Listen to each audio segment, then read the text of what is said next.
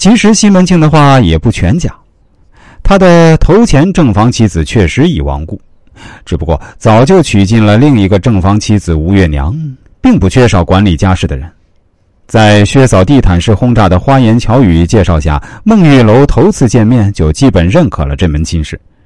但是在送走西门庆之后，孟玉楼还是不放心的问薛嫂：“但不知房里有没有人？”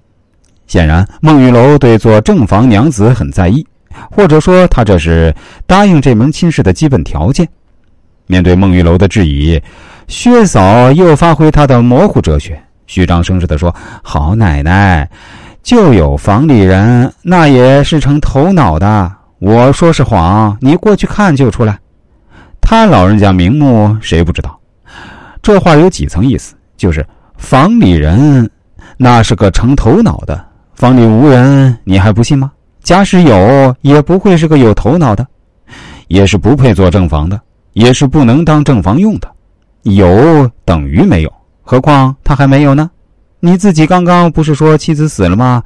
我说是谎，你过去看，你怀疑我说谎吗？那你嫁过去就知道了。可是嫁过去再看出来就晚了呀。这话于理不通，但表面上却可以收到强词夺理的效果，让孟玉楼相信他没有说谎，也没有欺骗自己。他老人家名目谁不知道？像西门庆这样的社会名流，他妻子死了没有正房。社会上谁不知，谁骗得了你吗？正因为有了西门庆和薛嫂一唱一和、信誓旦旦的保证，才让孟玉楼对西门庆没有正房妻子的子虚乌有之事深信不疑。因此，当他母舅张四上门想来阻拦这门亲事时，说的理由之一就是他家建有正头娘子，乃是吴千户家女儿时，脑子里已被灌了迷魂汤的孟玉楼却执迷不悟的说。自古传多不爱路，若他家有大娘子，我情愿让她做姐姐。一个“若”字，表明孟玉楼对西门庆没有正房娘子更加深信不疑，同时还表达了非西门庆不嫁的决心。即使嫁过去，做了妾也心甘情愿，因为西门庆说了会让他当家立继，做一个事实上的正房娘子。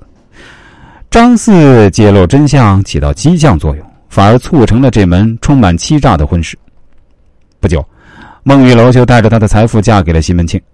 小说没写孟玉楼进西门庆家门见到大娘子吴月娘时心里作何想，只是写他完全沉浸在燕尔新婚如胶似漆的销魂享受中。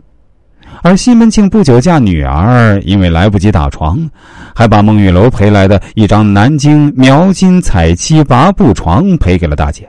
由此可见，孟玉楼陪嫁的丰厚，这桩骗来的婚姻对于西门庆来说，真可谓财色双赢。